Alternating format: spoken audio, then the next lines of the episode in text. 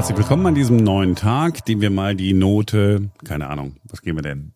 Die Note 2 geben wollen. Also ein äh, guter neuer Tag. Es ist der 20. September 2023. Simone ist äh, in einem anderen Termin, während äh, wir hier aufzeichnen.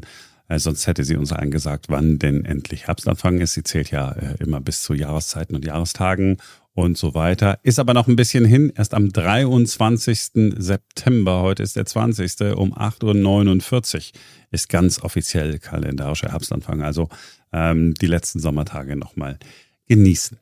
Wir haben heute früh in äh, der Morning Show beim Berliner Rundfunk 91.4 über einen Dauerbrenner in der Schulpolitik gesprochen. Ein Dauerbrenner, den gibt's also ja, ich würde sagen, äh, seit den 70er Jahren auf jeden Fall. Irgendwer holt ihn immer raus, gern auch mal eher jemand aus dem linken äh, Spektrum.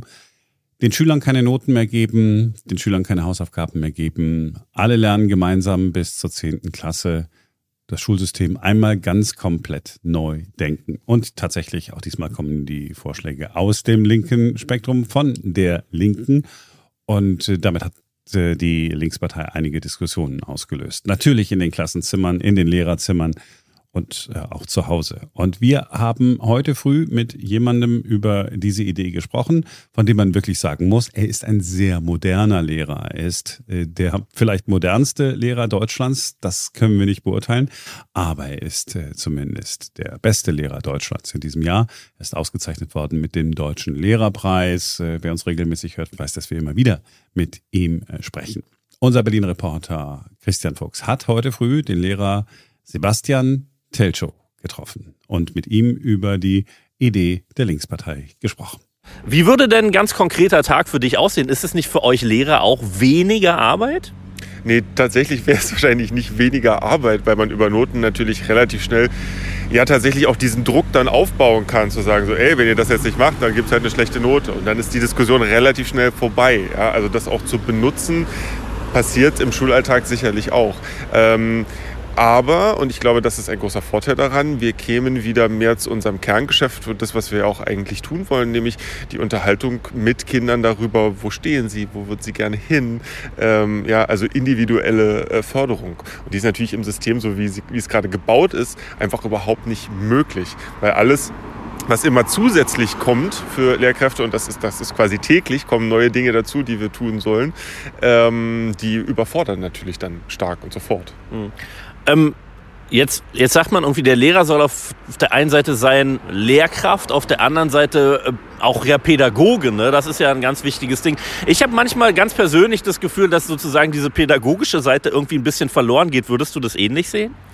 Ähm, ja, und zwar häufig in den Mühlen so der Administration und der Verwaltung so gefühlt. Also ähm, da spielen ganz, ganz viele Dinge mit rein. Das, das Kümmern um die Technik, ähm, das, das äh, Hin- und Herschreiben mit Eltern und diese und diese Konferenz noch und, und, und, und, und. Und dieses eigentliche pädagogische äh, Kerngeschäft, was wir eigentlich ja auch gerne machen und das Vermitteln von Wissen und das sich darüber austauschen, welches Material ist denn eigentlich sinnvoll und wie kommen wir gemeinsam an das Ziel, wo wir hinwollen, das tritt immer mehr in den Hintergrund durch die diese, durch diese ähm, aufoktroyierten, vielen aufoktroyierten Dinge.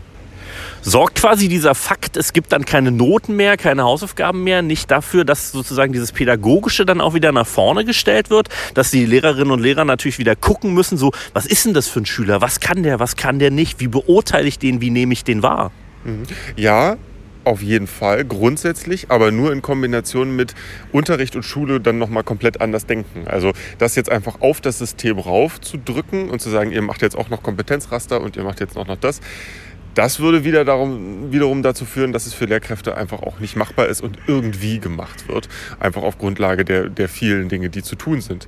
Ähm, aber wenn es so wäre und man Unterricht komplett neu denkt und sagt, Re Reduzierung der Stundenzahl, ähm, äh, du bist jetzt äh, viel mehr in der Klasse drin oder, oder, oder, dann sind das natürlich Aspekte, die, äh, die wichtig und, und richtig und gut wäre. Und da sind wir wieder beim, beim Idealismus, ne? weil die Realität sieht ja tatsächlich anders aus. Da gibt es eher, gibt's eher noch mehr Stunden, da gibt es eher größere Klassen, da gibt es viele Lehrer, die dann, äh, die, die, dann, äh, die dann weggehen. Äh, das ist ja im Grunde äh, auch, auch die, die Misere. Wie, wie stark äh, schränkt das dann äh, tatsächlich euch auch ein? Ähm, na, das äh, schränkt uns dann insofern ein. Also wenn man jetzt, wenn man jetzt sagt, man nimmt diese Idee, keine Noten und keine äh, Hausaufgaben mehr, um dem Lehrkräftemangel entgegenzuwirken, das halte ich für den falschen Ansatz oder für das, das wird nicht funktionieren in dem Sinne, als dass jetzt Leute sagen, ach, jetzt gibt es keine Noten mehr, juhu, jetzt studiere ich Lehramt und werde irgendwie Lehrer. Das, so funktioniert es nicht. Ähm, das, ist eine, das ist eine tatsächlich ja, Schulrevolution, wenn man sagt, man möchte das jetzt komplett anders haben. Es gibt Länder, in denen das gemacht wird, immer wieder Schulversuche.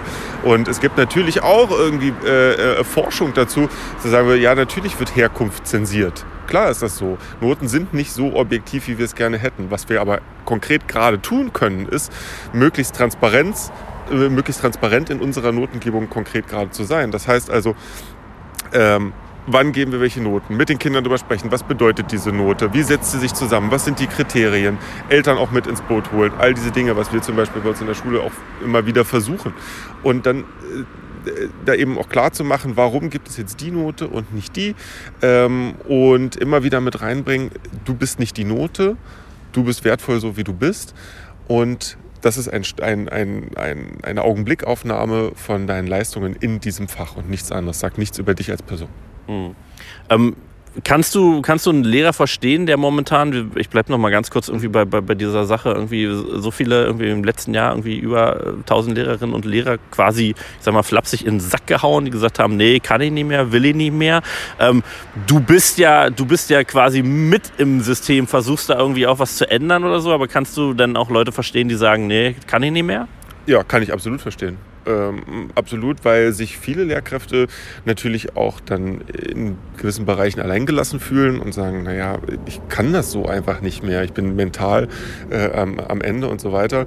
Und das ist dann auch wieder gesellschaftlich natürlich ein Problem, weil es dann von anderen heißt, äh, na wieso, äh, als Lehrkraft hat man doch vormittags recht und nachmittags frei, so nach dem Motto. Und das ist natürlich Quatsch, weil die, weil die Arbeit ist nur, weil die Schule vorbei ist, lange nicht vorbei. Dann beginnt die Vorbereitung für den nächsten Tag und so weiter und so fort. Das ist ein wahnsinnig emotional bindender Beruf ähm, in allen Bereichen und ein sehr äh, auslaugender Beruf, wenn man viel gibt. Jetzt bist du ein junger Lehrer. Es gibt ja vor allen Dingen auch irgendwie bei denen, die weggehen, es sind ja, sind ja zwischen 35 und 44 vor allen Dingen auch junge Lehrer. Das sind ja keine, die dann irgendwie äh, dann kurz vor der Rente oder so ausscheiden, weil schon irgendwas ist, sondern es sind Leute, die quasi mit diesem aktuellen System ja augenscheinlich nicht zurechtkommen. Ähm, spürst du das, dass das gerade für junge Lehrer noch schwieriger ist als für Alte, die sagen, ja, ich ja immer schon so gemacht?